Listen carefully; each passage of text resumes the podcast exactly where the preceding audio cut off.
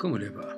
Esto es Lecturas desde Santa María de los Buenos Aires, una ciudad lejana de un continente sudamericano inaudito. Y seguimos leyendo la novela La región volcánica del Toro, que cuenta la historia de dos viejitos luchando contra el poder absoluto en la dictadura militar de la Argentina en el año 77, y la historia sigue así. Mientras el vasco se negaba a entender, la puerta trasera del primer auto se abrió y dos hombres bajaron para mezclarse con la oscuridad. Avanzaron, los precedía la lucecita colorada y el humo de un par de cigarrillos. Usaban desgarbadamente trajes fuera de moda. Se acercaron amenazantes. Estrudaguirre los miró y luego volvió a, a la cara de don Domingo que, satisfecho por lo que había dicho, observaba con alegría la llegada de los mastodontes. Ve, es bueno tener gente que lo quiera uno. Los monos, balanceando los brazos, se detuvieron al lado del vasco. Usaban bigotes cortos pero tupidos, cejas pobladas y una expresión un tanto imbécil. Así que este es el estúpido, rebuznó uno de ellos. Escúchame, boludo, expresó el otro en un tono decididamente poco pedagógico. ¿Vos sabés lo que le hacemos a los tipos que joden a este país? El ruido que hace algo al chocar contra un tambor de lata vacío se escuchó venir desde la azotea. Y la frase la reputa madre que lo parió, un clásico dentro de los lugares comunes argentinos, se escuchó. Los cuatro hombres de la calle miraron hacia arriba, y solo llegaron a distinguir los quietos balaustres de la terraza. Yo lo único que entiendo, intentó decir el vasco, las tres cabezas lo miraron. Oíme bien, estúpido. El animal más alto se ubicó a la derecha de Strudaguirre y le levantó ligeramente la barbilla. Crema, te voy a hacer crema. Don Domingo Nicanor se apartó y se hizo el distraído. Y si no jabón, el otro tipo, petizo, se rascó el sobaco y miró hacia los autos. Eh, podemos hacer un par de billeteras con la piel, ¿no? Puso su dedo sobre el antebrazo del hombretón. A la pendejada zurda como vos, la asamos a la parrilla, ¿entendés? El más grande de los mastodontes proseguía con su tarea docente. Claro que primero le damos un poco de máquina en las bolas, ilustró pasándole una mano por los genitales. Don Domingo miraba hacia el cielo. No es cuestión de mancharse con los métodos, pensó. Estrudaguirre era una roca. No tenía miedo, nunca en su vida lo había tenido, ni siquiera aquella mañana del 36, cuando esperaba que se cumpliera la sentencia de muerte que personas parecidas a estas, todas muy amantes de su patria y las buenas costumbres, la iglesia con todos sus santos, incluido el buen Cristo, le habían dictado, en aquella oportunidad por ser rojo. El vasco apartó la mano del grandote e intentó seguir hablando. Yo lo que entiendo... O sea que todavía no te das cuenta de lo que pasa, ¿no? El petizo lo miró camorrero. Sos un huevón. Eso es lo que sos, un huevón. Muchachos, intercedió don Domingo incómodo. ¿Por qué no esperan a que me vaya? Así no me mancho y siguen trabajando tranquilos. Las bestias de mirada vacuna observaron al dueño con la misma expresión que tienen los que se confunden por un instante del enemigo. Bueno, yo decía nomás, se atajó don Domingo Nicanor. Yo lo que entiendo, siguió el vasco, es que esta situación es, don Domingo recibió una patada en los testículos, bastante, el más grandote le puso un codazo en el plexo solar, a su compañero, dado que Estrudaguirre lo había hecho girar de improviso y el enano se dobló en dos. Están de pareja. Luego al grandote le dio una patada en las bolas, al petizo lo levantó del cogote hasta ponerlo violeta. Para ustedes, terminó. Mientras el dueño de la casa gemía en cuclillas, el grandote boqueaba como un sábalo recién sacado del río La Plata y el petizo no podía parar de toser, se escuchó un silbido igual al que hacen las bombas de las películas de guerra cuando caen. Un redondel rojo, seguido de otro amarillo y luego de uno color verde, se alinearon contra el cielo nocturno, luces. El vasco, el vasco las vio llegar y se apartó hacia atrás. Comprendió lo que eran cuando vio los pedazos diseminados. La primera bomba, una bola de Navidad rellena con pintura, se estrelló en la cabeza de don Domingo Nicanor. La amarilla, con aguarraza hasta el tope, se desparramó sobre la espalda del más grande. Y la última, la verde, se hizo pedazo en los hombres del petizo. Claro que atrás de estas vinieron varias más que convirtieron la noche y la vereda en un espectáculo multicolor muy alegre. Estrudaguirre saltó hacia la casa al mismo tiempo que los autos que estaban en la esquina arrancaron levantando un aullido de gomas. Pasó los cerrojos, puso las trancas y en la oscuridad se encontró con la mirada del viejo y sus manos llenas de pintura. Afuera se oyeron ruidos, voces corridas. Luego la puerta se sacudió con golpes fortísimos. Volveremos, putió alguien. Y seré millones, respondió el viejo mirando a su amigo y palmeándole la espalda. Al día siguiente empezó a llover desde bien temprano. El viejo se levantó de la cama haciendo mucho ruido. Olga chistó un par de veces para que se callara y pudiera seguir durmiendo. El motivo del batifondo fue que el anciano no recordaba en dónde había dejado uno de los soquetes. Con el otro en la mano buscó sobre la mesita de luz, debajo de la cama, entre las páginas de una revista del año 1955 que estuvo leyendo y que hablaba sobre la revolución libertadora, y detrás de la radio. No fuera cosa que se hubiera caído por allí en alguna parte y la mordisquease una ratita. Cuando la encontró gruñó satisfecho, se la puso evitando que el agujero de la planta se encontrara con el dedo gordo. Permaneció un rato sentado en la cama con la cabeza gacha. Al ponerse pie pareció un barco en el mar rodeado por la niebla. Chocó contra un par de muebles, el baúl inglés que no había abierto en los últimos 25 años y la pata de la cama.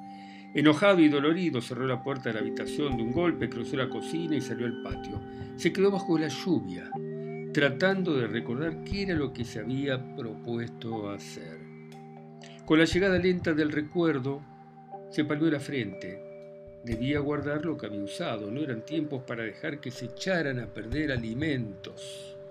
Espantó un par de cucarachas que paseaban sobre la tripa de vaca y la carne de cerdo, Juntó las pasas y los condimentos y luego metió todo dentro de la heladera. Eran las 4 y 45 de la mañana. Sí, señor, se dijo, nada bien, esto no va nada bien, rumió arrastrando los pies sobre las baldosas. La lluvia decidió ser una garúa fina que bajaba flotando. Este es mi hogar. La de años que estoy acá, desde que tengo memoria, era joven eso, joven. El tiempo voló que es un soplo la vida, que 20 años no es nada, desentonó. Perdóname, Carlitos, dijo mientras trataba de buscar bolsillos inexistentes del pantalón. Tantos años de trabajo, siempre al día, viviendo con lo justo, nada más. Si por lo menos hubiera tenido un pibe que febril la mirada errante en la sombra te busca y te nombra, retomó. Cantando en voz baja, miró la escalera que subía hacia la terraza y el cielo final. Al fondo, en alguna parte, parecía más claro. Un gallo cantó. Se dejó mojar un rato largo con la cabeza absolutamente vacía. ¡Eh, eh!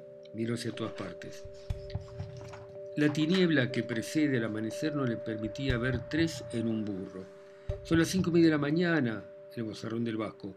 ¿Qué carajo haces? Llueve. El viejo miró el cielo gris la puerta de la cocina se abrió y Estrudaguirre salió frotándose los brazos. Y encima, con este frío, agarró la bolsa de huesos que era el cuerpo de su amigo e intentó llevarla hacia adentro. El viejo era una estaca, opuso cierta resistencia callada. Pero te vas a enfermar. El vasco le habló con cariño. Se miraron a los ojos. Soy viejo y ya no sirvo, murmuró el hombre hecho sopa. Viejos son los trapos, decía mi abuela Carmen, contestó el vasco. Lo que ayer hiciste con los adornos de Navidad y la pintura no se le ocurre a ningún mocoso hoy en día. El viejo se sintió reconfortado.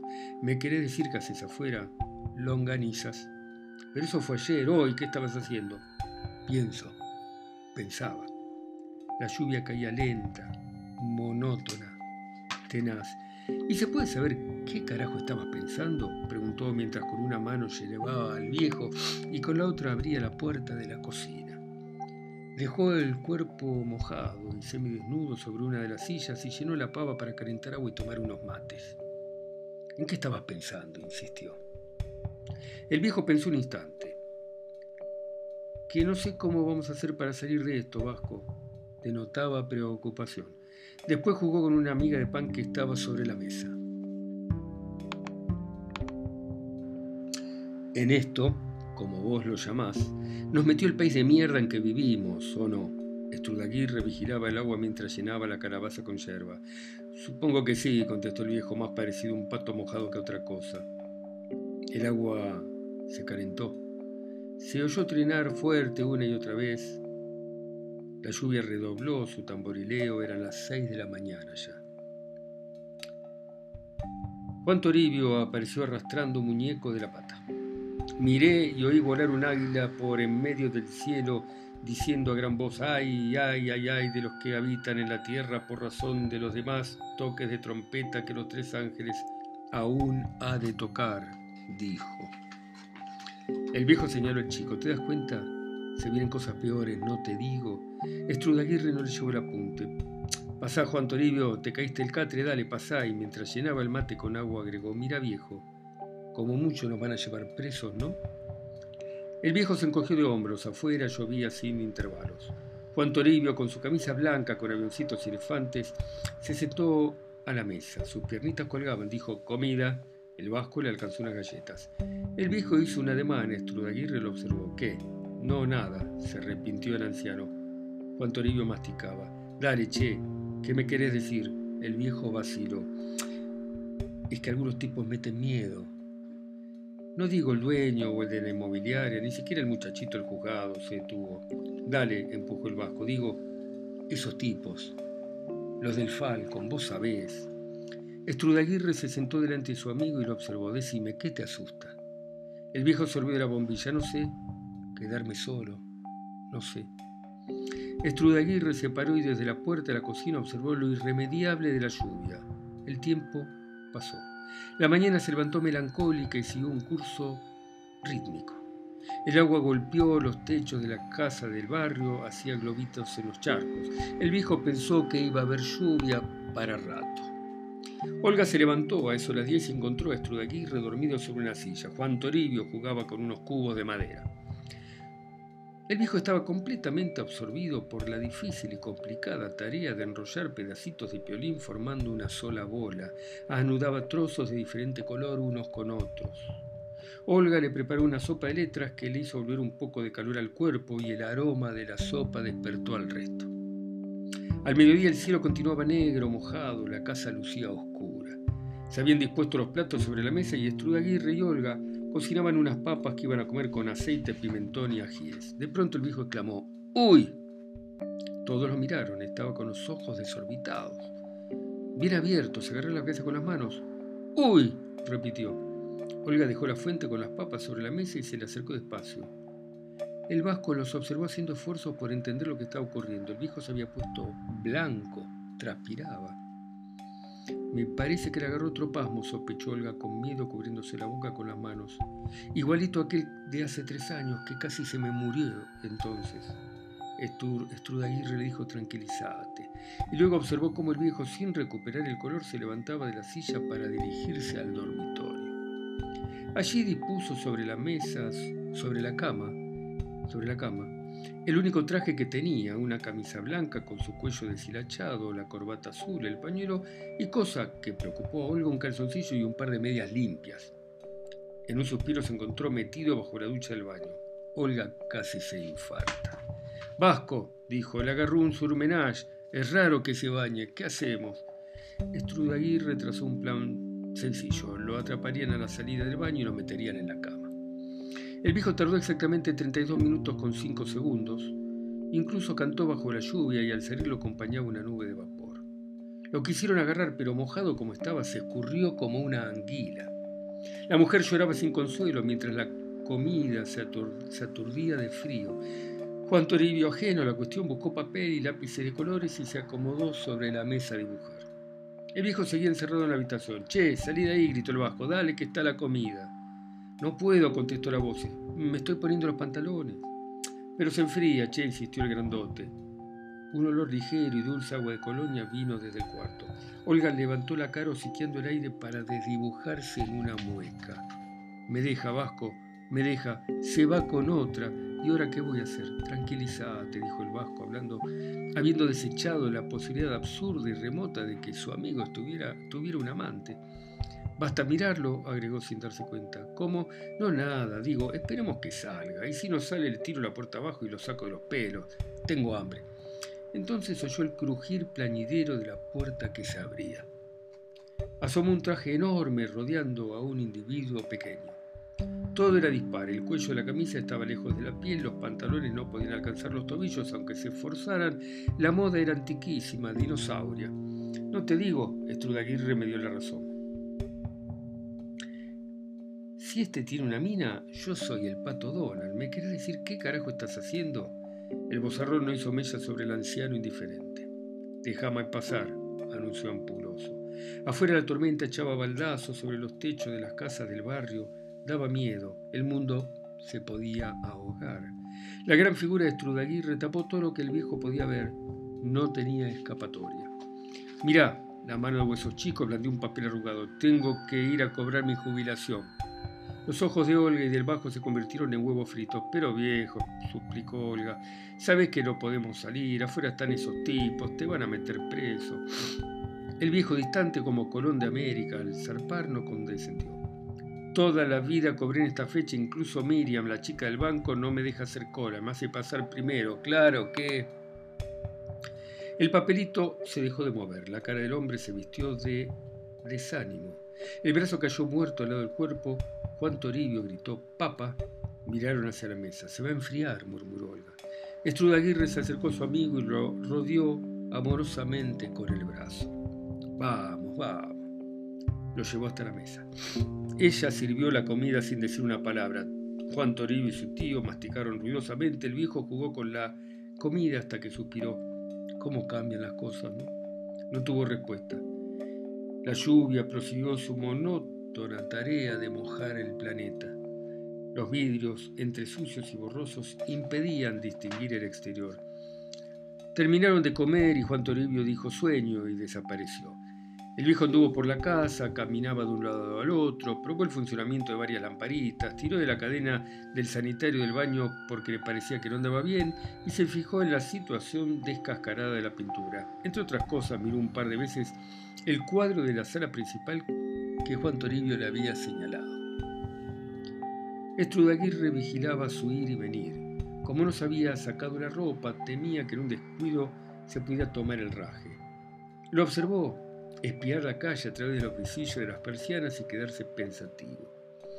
Sin embargo, el viejo miraba los árboles de la vereda. Las tipas se habían convertido en árboles altos, frondosos, fuertes. El agua le daba más color. Entonces le vinieron ganas de comer tortas fritas. Olga se quedó en la cocina e hizo un par de docenas. El vasco lo convenció para jugar al mus y a la brisca. El sol cayó mojado y lento sobre el horizonte. Tengo miedo, vasco. Las cartas cayeron exangües sobre la mesa. ¿Por? Su amigo contaba los porotos. Ya lo escuchaste, el tipo ese. A don Domingo. Va a volver, va a volver con esos con esos monos de porquería o con la policía. Esto no me gusta nada. A mí tampoco. Estrudaguirre se limpió la grasa de las tortas fritas en su camiseta. Juan Toribio se había despertado por el olor y estaba rodeado de migas y de dibujos. El vasco se paró de un par de pasos, un papel del muslo un papel del suelo lo detuvo. Se agachó para recogerlo mientras el viejo se acercó. Juan Toribio había dibujado los árboles de la vereda. Cada uno tenía sogas colgadas. Eso gritaron los viejos. Olga los vio saltar abrazados como chicos. Mientras la lluvia caía sobre la azotea, dos manchas oscuras cruzaron el piso de alquitrán del techo de la terraza en dirección a la balaustrada. La noche imprecisa los miraba curiosa, eran dos bolsas peludas, sin forma, de cuyo contorno sobresalían tentáculos. El chubasco les pegaba por todas partes y avanzaban arrasando la superficie negra de la terraza. Las sombras se tuvieron en el borde, de una de ellas salió Estrudaguirre, quien se agarró de las balaustres para mirar. El viejito apareció atrás de la otra y le dijo, ayúdame. El vasco lo alzó un poco y las dos cabezas espiaron la cuadra. Bueno, dejamos acá. Espero que les esté gustando esta historia. Seguimos la próxima. ¿eh? Chau.